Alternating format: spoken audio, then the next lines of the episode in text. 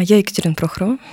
Меня зовут Сергей Сергеев. Мы психологи, и это наш подкаст о мужском и женском взгляде на жизнь, которая случается с нами каждый день. Тебе не понравится. И это твое ограничивающее убеждение. Привет, Сереж. Привет. Кому-то это актуально на сегодняшний день, а кому-то кто-то прошел этот путь, и я сейчас про развод. И сегодня у нас тема «Разводимся». Мы с Сергеем оба знаем, что это такое, Угу. поэтому будем говорить не только как эксперты, не только как помогающие практики, но и как люди, которые тоже это прошли. Тема развода, она очень действительно важная, и я знаю, что многие люди нуждаются в этот переходный период, в этот этап жизни, поддержки, которые очень сложно иногда найти. Возможно, кто-то сегодня услышит что-то важное, ценное для себя. Именно поэтому для меня эта тема в том числе она, ну, достаточно, мне кажется, очень ценной и важной, и я рада, что мы сегодня ее записываем. Я бы хотела вначале сказать такую вещь, что я неоднократно слышала от своих клиентов, от новых клиентов, которые приходят, когда и говорят, вот я шла к вам, и долго шел иногда человек. Почему так долго? Потому что внутри был страх, что вы нас разведете. Угу. Или вы меня разведете. Да? Если пара приходит, то нас, а если один человек говорит, меня разведете. Угу. И вот здесь мне очень хотелось бы сразу сказать, если у кого-то такие мысли возникают, когда, например, какая-то информация о разводе, какая-то тема, это всплывает вообще тема развода где-то в вашей жизни, и вы понимаете, что, ой, я не буду слушать, ну, не дай бог, там, не знаю, не притянуть или еще как-то, да, но при этом внутри что-то ёкает каждый раз. Вот так же, как у этих людей, у этих клиентов, которые идут с мыслью, что а вдруг я разведусь, вдруг моя работа приведет к разводу. Это совсем не про то, что действительно работа приведет к разводу. Это не наша работа совместная, да, не наш сегодняшний подкаст, не статью, которую вы прочитаете, или там не подруга, которая разводится, повлияет на вас. А внутри уже, возможно, есть какой-то процесс, который очень хочется отрицать, не хочется на него смотреть и видеть, но он как будто бы с вами уже пытается подать эти сигналы, поэтому и хочется погасить. Да? Мгм. Потому что если внутри этой мысли нет, даже такого нежелания, никаких вообще побуждений, то и не возникнет такой страх. И второй такой момент, а, кстати, по-моему, даже я эту мысль впервые услышала от нашего преподавателя, от Мгм. Андрея Викторовича Минченко, Угу. что когда пара приходит в работу, или вы приходите работать индивидуально про отношения, если вы не допускаете возможности развода, то вся работа будет неэффективна. Но это примерно как жить жизнь, отрицая смерть. Угу. Потому что в этот момент вы становитесь несвободны. Вы будете обходить все углы, Угу. все э, моменты какие-то, которые будут касаться развода или смерти. Есть такая вещь про то, что в нашей жизни все, чего мы пытаемся избежать, все, куда мы пытаемся не смотреть, все, чего мы очень хотим удержать очень сильно, ну, так устроено наше мироздание, так устроены законы Вселенной, а, будет создаваться все нашей Вселенной, нашей жизнью, нашей душой, обстоятельства, условия, какие-то события, чтобы у нас это забрать. Не потому, чтобы наказать, не потому, чтобы прям как-то научить, а даже скорее сделать нас свободными, дать возможность быть свободными, потому что привязанность в нашей жизни, сильная привязанность к чему-либо, она нас очень сильно в жизни ограничивает да, и, не, и не дает двигаться вперед. Поэтому, если для вас ваш брак это сверхценность, Угу. прям сверхценность, то это очень опасная история. Я согласен. Кстати, с- по-моему, со всем, что ты сказала. Э, Единственное, что мы с тобой по-разному, конечно, мыслим, да, и по- по-разному излагаем свои мысли. Вот, но во многом совпадаем. Но я надеюсь, наш слушатель от этого кайфует, от нашей разности. Да. Как сказала в прошлый раз Маша, наша гостья, о том, как классно, а, что я такая воздушная, ты такой земной, Да, да, да. и я сама это чувствую с тобой. И это очень, очень крутое ощущение надежности, какое-то спокойствие и мои возможности моего полета еще большего. Потому что я знаю, что есть ты, который точно стоишь на земле и всегда наш вернешь. Я послал воздушный поцелуй. Э, Как тебе удается эм, сохранить нейтральность в работе с парой, в случае, когда ты э, начинаешь им каким-то, ну, как-то симпатизировать. То есть тебе вроде как хочется, они настолько тебе кажутся хорошей парой, что ты бессознательно или там предсоз... не, не очень осознанно начинаешь э, э, хотеть, чтобы они остались вместе. Вот слово «хотение» в моей практике не существует. И если вдруг оно существует, я этим, с этим поэтому иду и куда-то что-то делаю. Куда-то, uh-huh. я имею в виду супервизию, в терапии uh-huh. еще куда-то. Uh-huh. Потому что мое желание оно неуместно, в принципе, в терапии с одним клиентом, с парой, с семьей, неважно с кем, потому что я для них проводник. То есть я нейтральный человек, который просто идет и доверяет тому пути, который проходит сам клиент или пара. Если вдруг я начинаю что-то хотеть, я тут же пытаюсь сама внутри себе задать вопрос так, а что сейчас происходит, угу. для чего ты это хочешь, да? Ну, то есть это некий эгоизм стопроцентный. Угу. Поэтому хотения нет. Угу. То есть есть только доверие, доверие людям, доверие их процессу, доверие тому, что сейчас между ними происходит, и тому пути, который они выбирают. То есть ты доверяешь э, в этом смысле, доверяешь паре? Абсолютно. То есть пара лучше знает, что им нужно. Абсолютно. Да, и твоя, твое желание, оно здесь, э, если даже появляется, ты пытаешься его отследить и с этим пойти к своему психологу, да? Конечно. Да, да. Почему, почему я именно с этой парой, вот у меня появилось такое, да, не очень осознаваемое желание, да, все. Такой термин, как эмоциональный развод. Э, наверняка э, в памяти у тех, кто будет нас слушать, э, в опыте такое было. Кстати, часто такое бывает у родителей наших, что родители, ну вот муж и жена живут вместе под одной крышей, да, они в браке, они не, они не разведены, они в браке, могут жить вместе, могут даже жить в одной квартире или там даже в одной комнате, но при этом э, их практически ничего не связывает. Они очень редко общаются, они там не занимаются сексом, они живут в разных комнатах, э, а еще часто бывает, что папа живет на даче, мама живет в квартире, да, и на вопрос, как, на вопрос какие у вас отношения, говорит, прекрасные отношения, у нас замечательные отношения, правда, мы вместе не живем, но отношения ну, здесь я бы тебе... Мы сейчас раскроем немножко тему да. про эмоциональный развод, когда ты говоришь, но насколько показатель действительно хороших отношений, неплохих э, пребываний на одной жилплощади или совместный сон, на мой взгляд, это не показатель. То есть, если люди живут вместе, спят в одной кровати и, например, занимаются сексом, и не показатель эмоциональной близости или вообще каких-то... Ну, да, да. И наоборот, да. если люди спят в разных комнатах, и у них там редкий секс или вообще да, нет, да. у них может быть близость эмоциональная намного сильнее, чем у стереотипно как будто бы благополучных пар.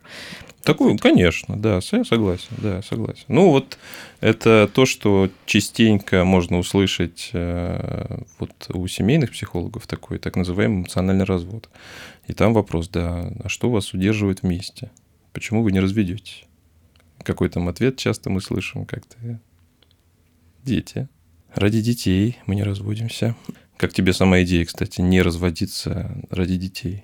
Ради детей, ради родителей, ради еще кого-то. В первую очередь это картинка, которая внутри у каждого у нас существует, у каждой девочки, у мальчиков тоже, возможно, идеальная картинка семьи, практически в рамочке, где там есть мама, папа, угу. есть детки, все улыбаются, там все обнимают друг друга, и так все благополучно. И в этой картинке, она настолько, вот эта картинка является какой-то основополагающей, что страшно даже подумать, что ее можно перерисовать, угу. что убрать оттуда одного взрослого. Это сродни, я не знаю, чему, да, может быть, как раз той же смерти некой, но это действительно некая смерть некой, некоего привычного образа жизни или там привычной структуры, но для людей это правда страшно, да, и я много раз это слышала и для женщин, что это такое то, чего, ну, что останавливает. Вот прям как это, вот, э, вот это вот то, о чем я мечтала с детства, она же воспитывает на этом, да, что вот принц, принцесса, там, или девочка, мальчик вот выросли, создали, и вот вот они. А получается, это надо разрушить. И непонятно, что на это место вообще подставить. И поэтому, если про детей или еще про какие-то, не знаю, у нас общие дачи, у нас общее имущество, у нас же много есть разных э, причин оставаться в семье, конечно, я против вообще э, любых э, таких вещей, что ради чего-то. Потому что в первую очередь, если мы вспомним, мы встречаемся как мужчина и женщина. И остаемся мы в первую очередь мужчиной и женщиной. Поэтому а, для детей это для чего? Вот, ну, то есть, чтобы что дать? Меня здесь всегда очень большой вопрос. Потому что часто люди себя обманывают, они живут некой иллюзии, что мы действительно что-то даем оба, там, uh-huh. с супругом или с супругой, uh-huh. ребенку. Uh-huh. Но это иллюзия чаще всего, потому что как только начинаешь более подробно рассматривать, расспрашивать, да, наблюдать за тем, что действительно составляет вашу семейную жизнь, то там на самом деле ничего ребенку хорошего не дается, да, вот этой совместным проживанием или совместным. То есть это такой театр, который продолжают играть родители. Дети очень чувствительные, искренние, настоящие создания. Они не просто это все видят, они это чувствуют каждой клеточкой кожи. И каждый раз, работая с э, клиентами, у которых есть дети, я об этом часто говорю, если тема касается детей, дети настолько чуткие, что нам даже неведомо да, вот то, что на самом деле они считывают. То есть нам кажется, если я улыбнулась, если мы там приобнялись или еще как-то, они не заметят, что между нами там просто холодная стена. Вообще неправда. Все дети абсолютно это чувствуют. Когда люди говорят ради детей, у меня сразу большой вопрос, ради чего именно. Да. И большой, большая вероятность, ответ будет ради картинки, а не ради детей. Мне страшно разрушить картинку, в которой мы живем. Что чувствует, по-твоему, ребенок? Да, предположим, что роди, допустим, что родители понимают, что эти отношения надо закончить, да, но предпочитают э, списать это вот на эту необходимость э, проживать вместе ради ребенка. Э, что чувствует ребенок?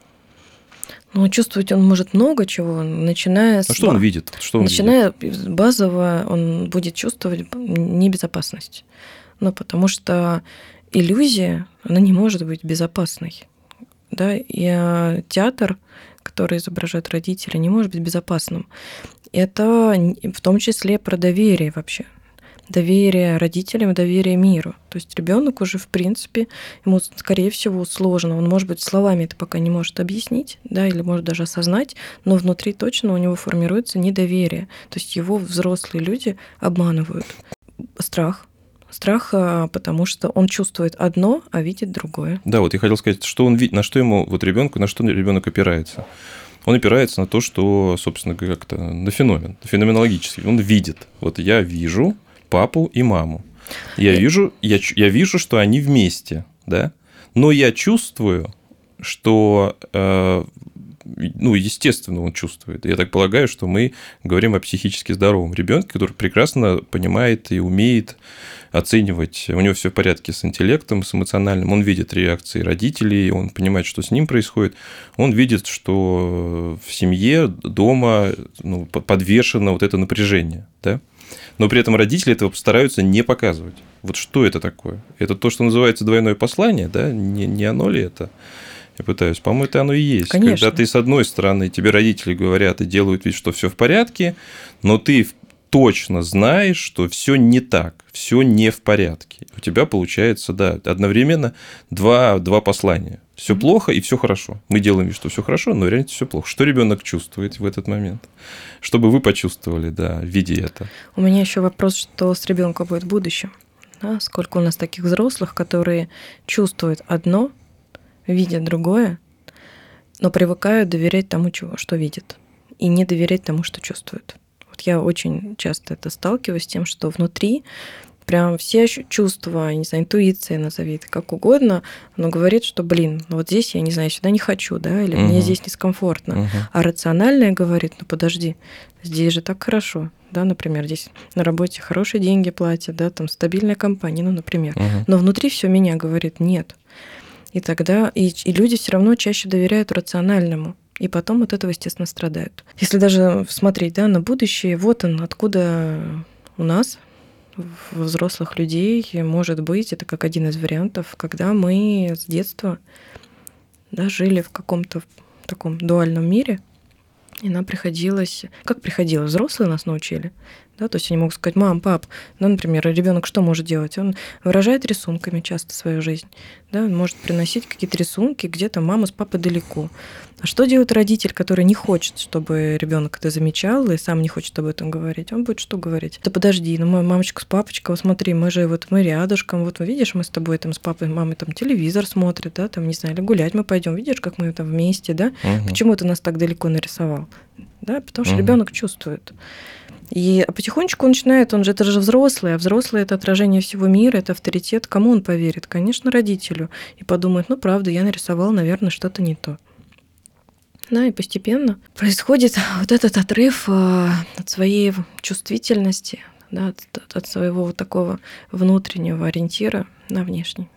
Знаешь, что подумал? Вот э, классическая, обычная в каком смысле семья, э, где папа и мама – не очень сильно вникают э, в психическую э, атмосферу, психологическую атмосферу ребенка, насколько ему комфортно, что он там понимает.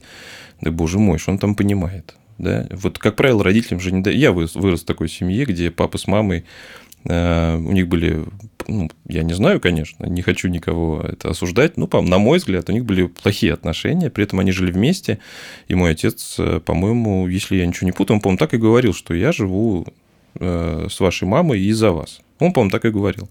Мам ничего не говорила. И сюда еще интересную вещь вот ты сейчас сказал, да?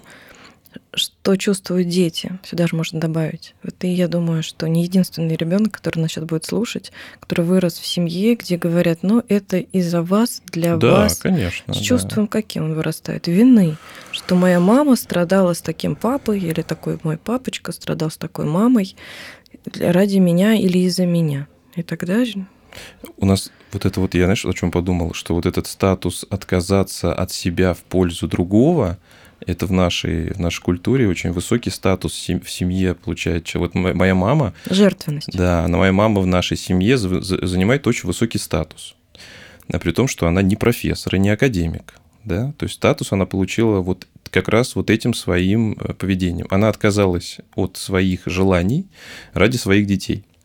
И теперь все дети чувствуют э, такое, Долг. чувствуют к ней, да, чувствуют э, по отношению к ней искреннюю любовь, я подозреваю, да, уверен в этом. Но она замешана на чувстве вины, потому что мама вот она высокостатусный человек, потому что она от всего отказалась. И с отцом с нашим жила, и в себе во всем отказывала. Э, есть такой Берт Хиллингер, может, слышали про семейные расстановки. Как вы считаете, при разводе э, с кем эм, рекомендовал оставлять детей вот этот вот Берт Хеллингер? С отцом. А теперь скажи, почему, как ты думаешь? Потому что он более эмоционально стабилен. Да. И более холоден. Да. Это, конечно, я тебе могу сказать, что не всем нравится вообще Хеллингер. Многие Поэтому... от него в восторге, а многие от него в ужасе. А это тот самый человек, который очень жестко рекомендовал своим э, клиентам придерживаться иерархии, который говорил, мужчине ты мужчина, решай, не обращай внимания, женщине ты вот, ну вот он такой прям был такой же скач. Так вот его рекомендация оставлять детей после развода с отцом, она, на мой взгляд, выглядит довольно, довольно адекватной. Он говорил, что по статистике, которую там он собирал, если дети остаются с отцами, то вероятность того, что они будут общаться с обоими родителями с обоими родителями одинаково качественно, она увеличивается там, в два раза, там, к примеру. Не помню, поскольку. Ну, сильно. Угу. Тогда, если, родить, если ребенок остается после развода с мамой, вероятность, что ребенок будет общаться одинаково с обоими родителями уменьшается по статистике. То есть он такую статистику собрал. Опять же, мы не, это не, не, не хорошо, не плохо. Вот есть такой факт. Есть такой Хеллингер, mm. есть такой факт. И знаешь, что я сейчас чувствую, слушая тебя? Да. И у меня есть фантазия услышав сейчас, послушав сейчас женщины, угу. у которых есть дети, угу. могут почувствовать, почувствовать примерно то же самое. Давай. Я испытала страх. Так. Очень сильный страх. Такой страх, а, вот он специфический, тот страх, который касается детей. Так. А я как-то говорила уже в каком-то подкасте, что я тигрица, что касается детей. Угу. Сейчас я скажу, почему страх. Потому что при разводе а, если мужчина подает в суд на то, чтобы разделить детей или забрать детей, женщина испытывает вот только в большем кратном размере, чем я сейчас, угу. вот такой страх. Угу. Он знаком очень многим женщинам. Угу. И одна из причин, по которой женщина часто боится подать на развод, угу. это страх потерять детей. Потому что если бы меня спросили, да, как я отношусь, с кем нужно оставлять детей, угу. я бы ответила все индивидуально потому что действительно есть папы, которые могут дать больше, с которыми контакт э, очень теплый, очень хороший. И, ну, действительно, по-честному, да, иногда это правда так и есть. И женщине иногда сложно в этом признаться себе. Uh-huh. Но я ни в коем случае не обвиню ни одну женщину, если она дала ребенка папе. Uh-huh. Потому что это абсолютно нормально. Но это выбор, это такое все-таки процесс, когда не из логики, а из чувствования, когда действительно папа включен, когда действительно папе нужен ребенок, и когда и сам ребенок ну, не против там быть, ему хорошо, он счастлив. И если действительно мама чувствует, что у нее меньше возможностей, меньше сил, меньше да, какой-то близости, может быть, это абсолютно нормальный процесс. Но есть большое но, не будем путать тем, когда мужчина манипулирует этим, потому что и женщина, и мужчина, оба точнее, очень хорошо манипулируют детьми. И это один из самых опасных моментов а, при разводе, то, что начинается потом, какой процесс разворачивается, когда есть дети. Потому что к сожалению, в нашей стране нет медиаторов, да, нет обязательного там, психологической помощи обоим, да, мужчине и женщине при разводе. Хотя я считаю, что это необходимо. И необходимо в первую очередь для детей, то есть для семьи, где есть дети. Потому что дети становятся объектом манипуляции, и на самом деле всегда, если посмотреть на бракоразводный процесс, на длительный бракоразводный процесс, у меня таких вокруг достаточное количество есть, и я являюсь наблюдателем, да, таким, как это происходит, как это разворачивается. Чаще всего это невозможность у мужчины и женщины договориться, простить друг друга, обсудить что-то. То есть там взаимообиды, которые решаются с помощью детей.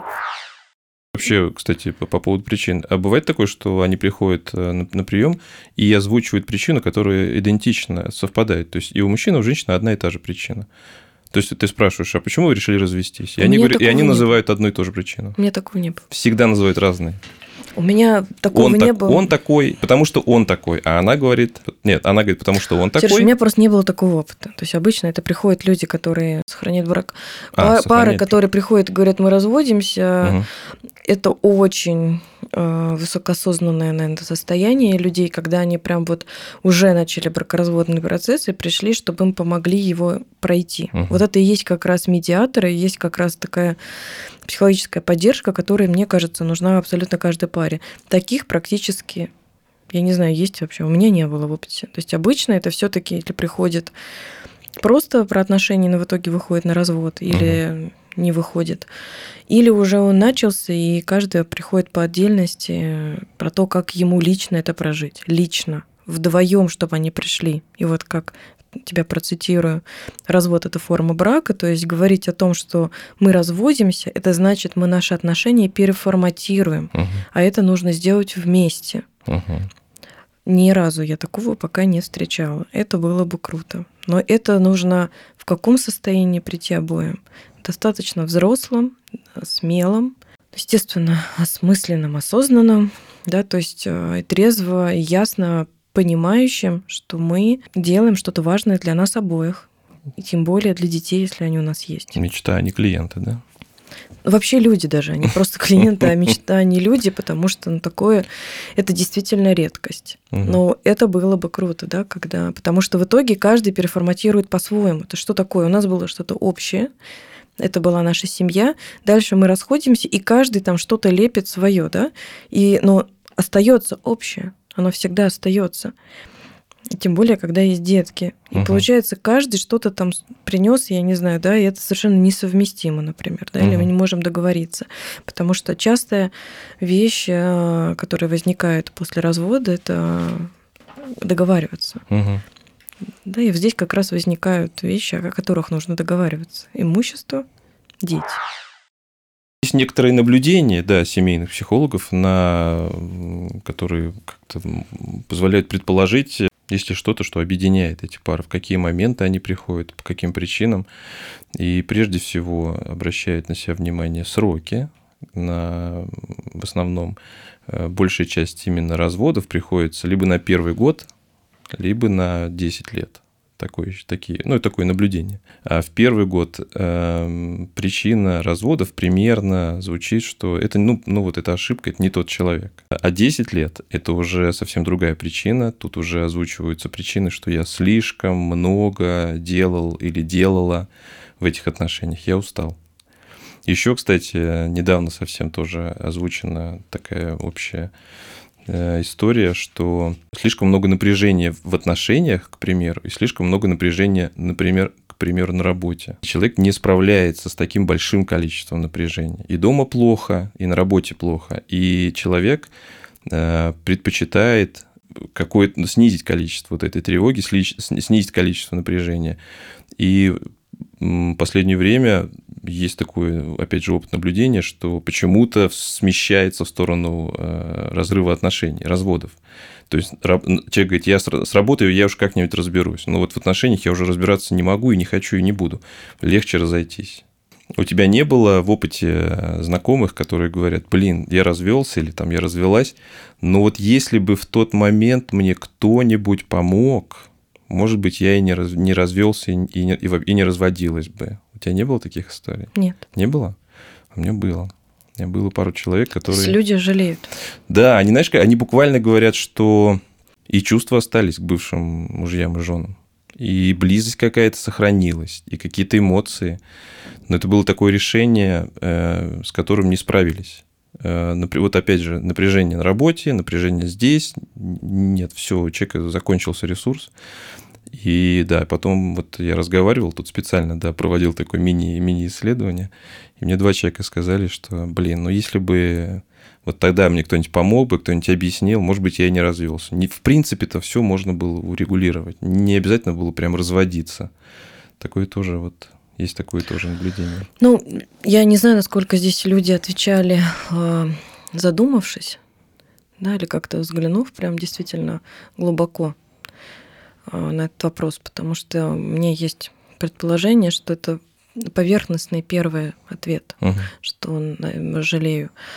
А, ну, во-первых, я вообще против того, что в этой жизни надо чем-то жалеть все, что происходит, оно должно произойти. Мы не совершаем ошибок в нашей жизни. И у любого абсолютно нашего решения всегда есть причина, угу. и всегда в момент времени это единственное решение. Какой бы... Я очень люблю Черниговскую, она об этом очень круто всегда рассказывает. А, ты имеешь в виду, что в данный момент времени именно это решение из всех Возможно. Из всего, из всего выбора этот, этот, это решение на тот момент времени было для тебя самым лучшим. Возможно, через неделю у тебя появится просто в твоем, э, да, в твоем списке появится, у тебя сейчас было три, да, а, а через неделю появится четвертый, и ты скажешь, вот теперь, да, но на тот момент было всего три. Ну, да, через неделю. Но да, нам дается да. минимум месяц или два, сколько там перед разводом да, дается да, да. времени. То есть явно это не в момент, не в секунду. То есть люди в секунду не разводятся. Такого я еще не встречала. Я считаю, что если это произошло, оно важно и нужно было. То есть жалеть, если вдруг у вас это произошло, и кажется, что... Я бы здесь позадавала вообще этим людям вопросом, что сейчас в их жизни, потому что когда мы жалеем о чем-то, то это не про прошлое это про сегодняшний момент, что, возможно, сейчас мне хочется тепла или еще чего-то, и мы да, пытаемся идеализировать то, что у нас было. Да, угу. То есть притянуть за уши, что вот там было. Вот если вдруг вот сейчас у вас есть такая мысль, верните себя в сегодня, у той вас или у того вас, который разводился тогда, точно была более реальная картинка, чем сейчас притянутая за уши. Давай поговорим немножко вообще о том, почему столько разводов стало, да, потому что статистика разводов, она растет, растет, и для наших родителей явно это такое, что, что это, что это, что происходит вообще. И люди, а, мы, например, ну, по крайней мере, мое поколение, да, наверное, твое поколение, оно винит часто себя, что вот родители же сохранили, вот родители же жили, да, вот родители же там как-то вот они молодцы, у них там серебряная свадьба, золотая свадьба, какая там дальше бриллиантовая, да, то есть там бабушки, угу. а вот мы, а мы как будто вот не справились, да, ну что-то вот не так. Вот как тебе кажется, а, почему сейчас столько разводов? Мы тут обсуждали это с моими коллегами, и одно из мнений было такое, слушай, ну смотри, в последнее время очень модным стало, что ЗОЖ, здоровое питание, да, как я питаюсь, образ жизни. Человек начинает задумываться, что он ест, как он спит э, по поводу своего внешнего вида, активности и так далее. И вот этот ЗОЖ, он затрагивает не только образ жизни, питание, активность, он затрагивает еще и такую важную сферу э, в жизни человека, как отношения. То есть человек начинает задумываться о качестве отношений, в том числе. Это такой модный, такой модный тренд. Получаю ли я вот в этих отношениях, насколько они качественны, насколько я в них чувствую себя комфортно, насколько я здесь реализуюсь, насколько здесь учитываются мои желания, да, как поменялось отношение к браку за последние, по-моему, сколько, сто лет, что ли, по-моему, не помню, вот это исследование, что э, раньше плохим браком считалось, если тебе интенсивно плохо, а сейчас плохим браком считается, если тебе в браке не интенсивно хорошо, насколько да, противоположно практически, да, разъехалось представление о хорошем браке. Я любила Людмилу Петрановскую. И вот она написала о семье, о том, что сейчас все поменялось. И семья больше не строится на таких скрепах, что там надо, только так, не знаю, выглядит будущее, угу. там мы все выдержим, или ради детей, угу. или вот вообще как там социальный статус какой-то, то что все это перестало действовать, ну как бы перестало иметь такое значение, да? что сейчас семья будет строиться, ну и уже начала строиться только из состояния и ощущения, что мне в семье лучше, чем без нее. То есть мне в браке лучше, чем без брака. Такого у наших родителей, конечно, не было. Мы действительно живем сейчас в переходный момент. Опять же, я говорю сейчас про примерно своих ровесников, да. Наши дети, невозможно, будут жить чуть-чуть иначе, да, они уже другое поколение. А, а для нас пока сложно. Почему сложно? Потому что вырастили нас и, соответственно, заложили некие основы, а, что такое семья, родители для родителей как раз все было ну, как бы вот так надо, но здесь я потерплю.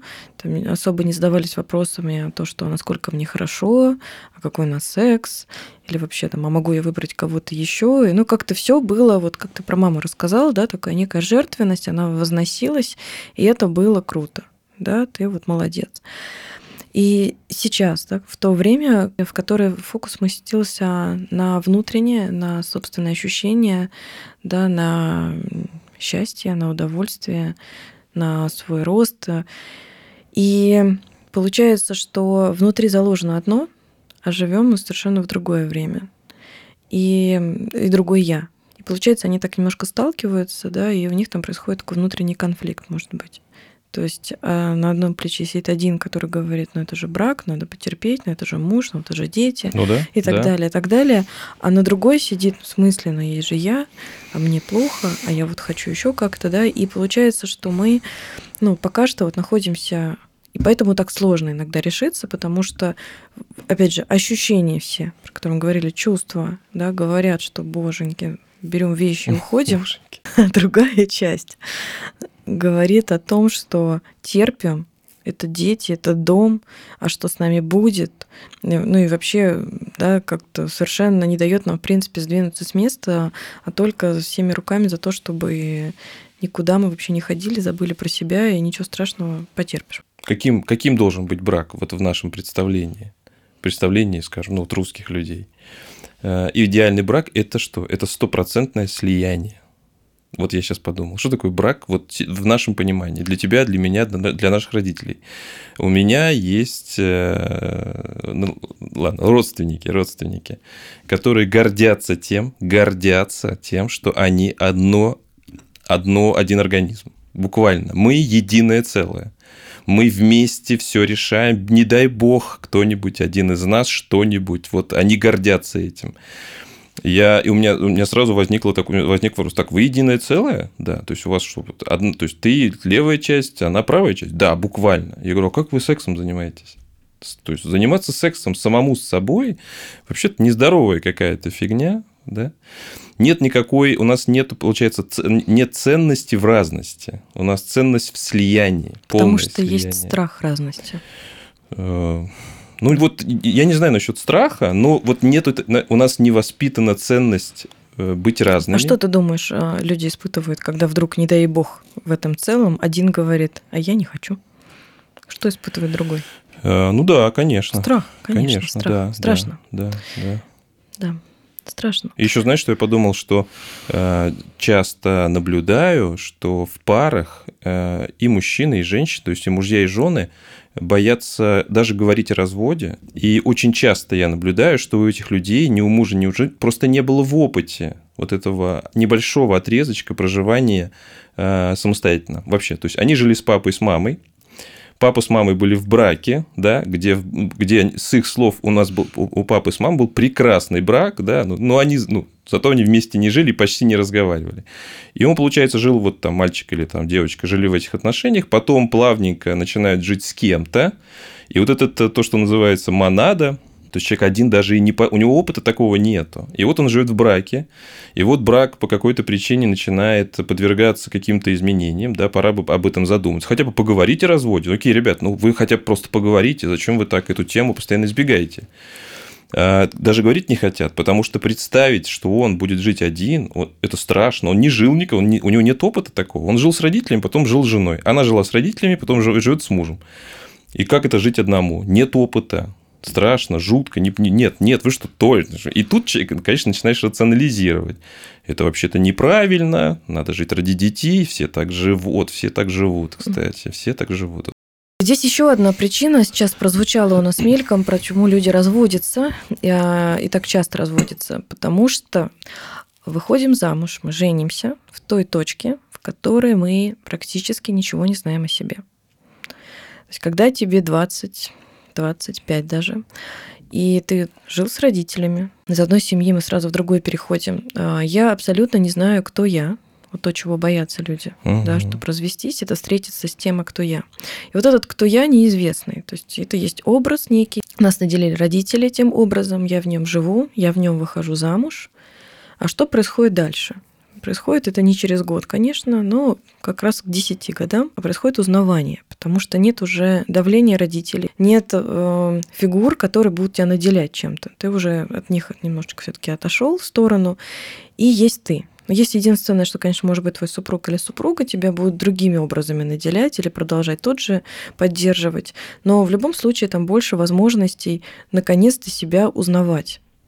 А сейчас а, почему так часто, да, чаще стали разводы происходить? Потому что для узнавания себя появилось очень много способов. Да, наш сейчас мир, наше сейчас время, оно поддерживает возможность или путь вот этот познания себя. Со всех окон, со всех дверей, да, призывает тебя, узнай себя, да, найди свой путь.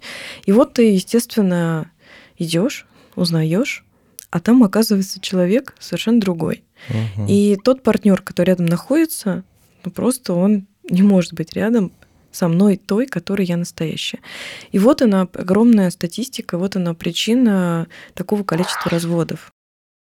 Примерно год тому назад, по-моему, я натыкался на какие-то исследования э, российские. Э, кто выступает инициатором разводов в последнее время? В большей степени женщины.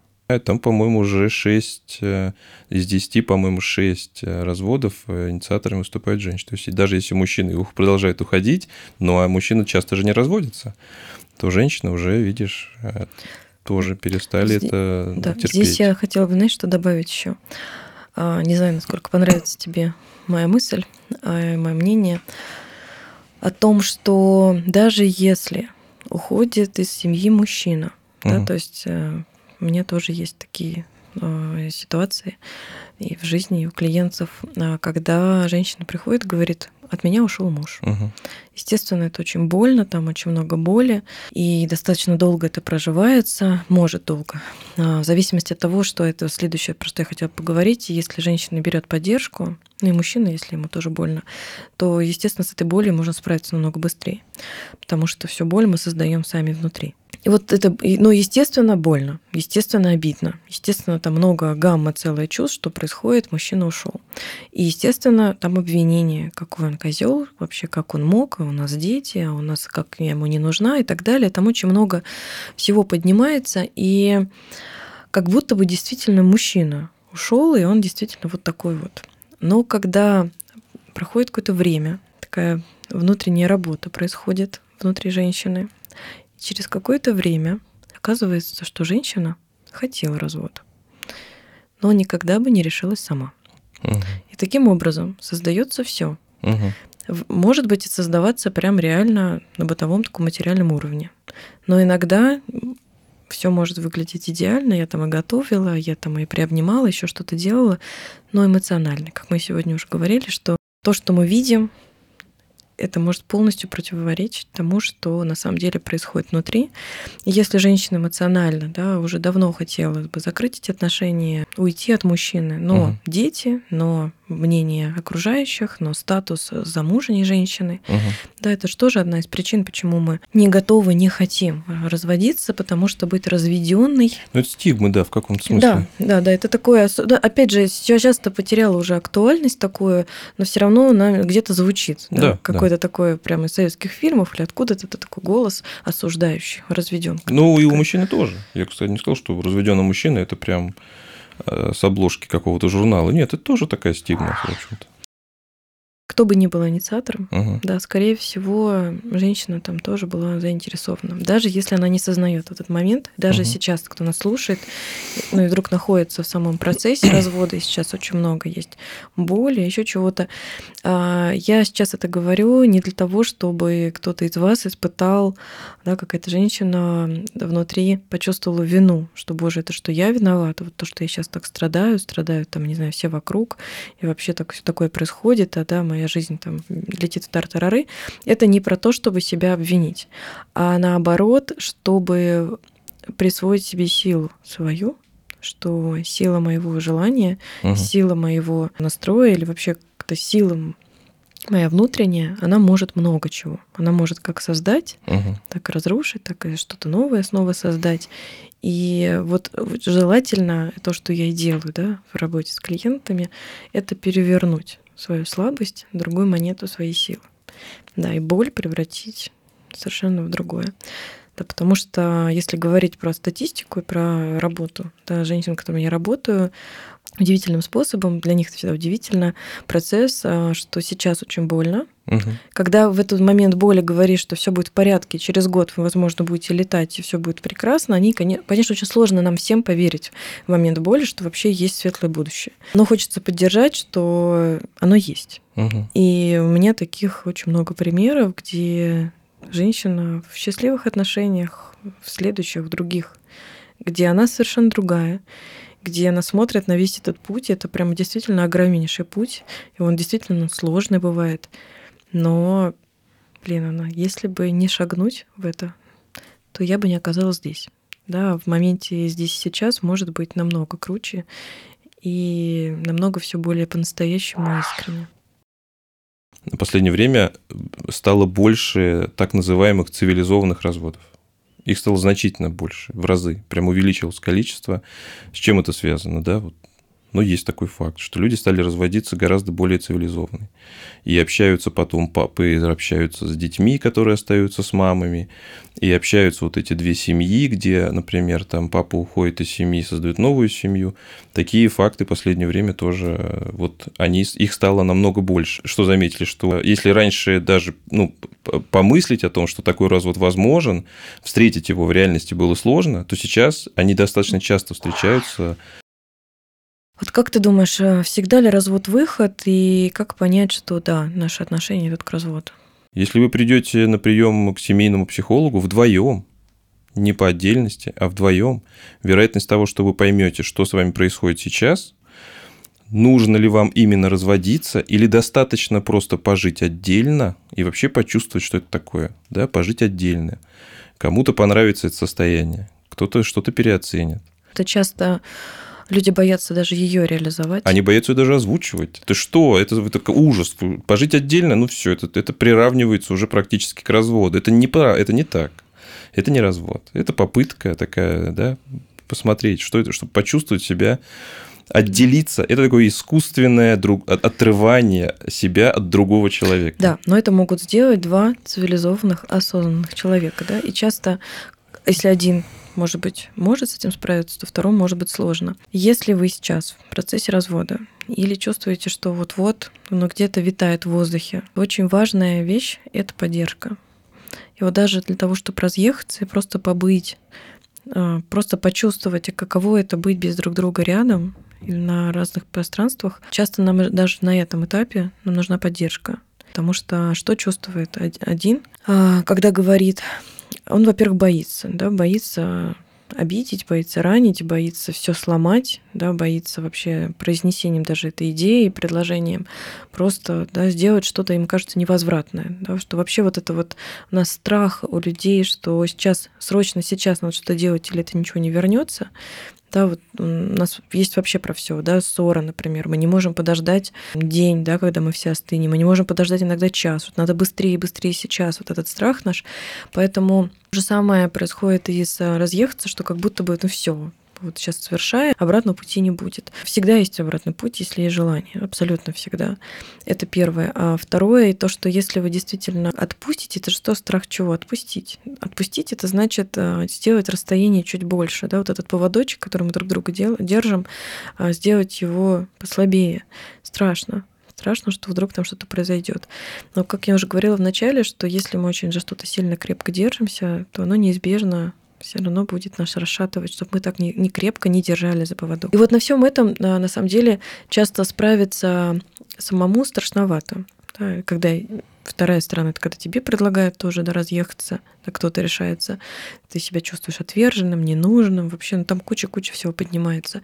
И я предложила бы да, не недооценивать вашу потребность а, в поддержке. Поддержки любой. Я не только сейчас профессиональной поддержки, а поддержки друзей людей близких. Очень важно себя окружить э, теми людьми, которые на вашей стороне э, теми людьми, которые точно вы чувствуете с ними рядом тепло, э, любовь, заботу и безопасность. Потому что процесс развода — это состояние, когда как будто под ногами рушится земля.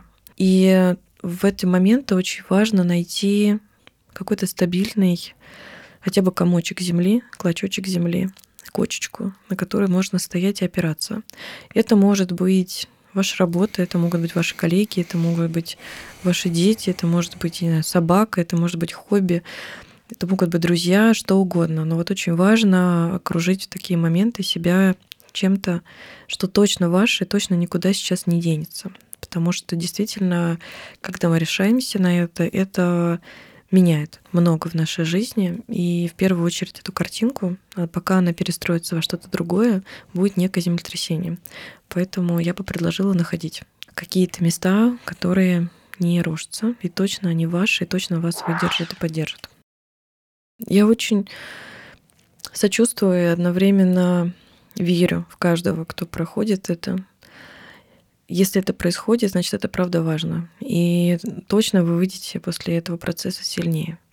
И мне очень хотелось бы донести это до людей, что как бы сейчас не шатало, не мотало, чтобы, не знаю, не трясло, точно наступит утро, точно наступит рассвет, и вы будете наслаждаться теплыми лучами солнца. И все в вашей жизни будет хорошо.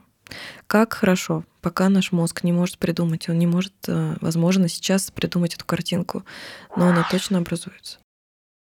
Муж, муж и жена, мужчина и женщина, приходящие э, вот с таким вот вопросом, у них действительно очень разные причины. То есть, если спросить, почему вы разводитесь, они скажут, что а, причины будут разные. Он будет обвинять ее, она будет обвинять его. И мне кажется, что важным важно было бы, чтобы этот, э, вот эту причину каким-то образом все-таки ее попытаться э, интегрировать их вот эти обиды в какую-то, то есть сформули, сформулировать эту причину. Вот как, как это сформулируешь? Чтобы они оба все-таки пришли ну, примерно к одной. Общая идея, я думаю, то, что могли бы сказать супруги, опять же, цивилизованный развод или взрослые люди, это, да. это что мы оба приняли в этом участие.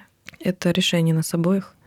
И даже если один из нас озвучил, а второй говорил, что не хотел, на самом деле мы оба сюда пришли в эту точку. Это было бы тем переломным моментом в отношениях, где люди бы просто сдались, остановили бы войну, потому что я считаю, что бракоразводный процесс это часто похоже на войну, где каждый хочет победить, а война ни к чему хорошему никогда не приводит. Если бы оба признали, что, блин, мы оба были в чем-то правы, в чем-то неправы, но оба сюда пришли.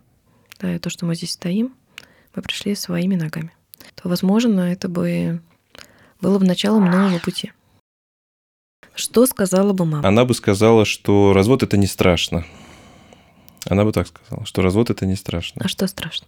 Наверное, сейчас сказала бы, что нищ... ну, быть несчастной, это... быть несчастным это страшно.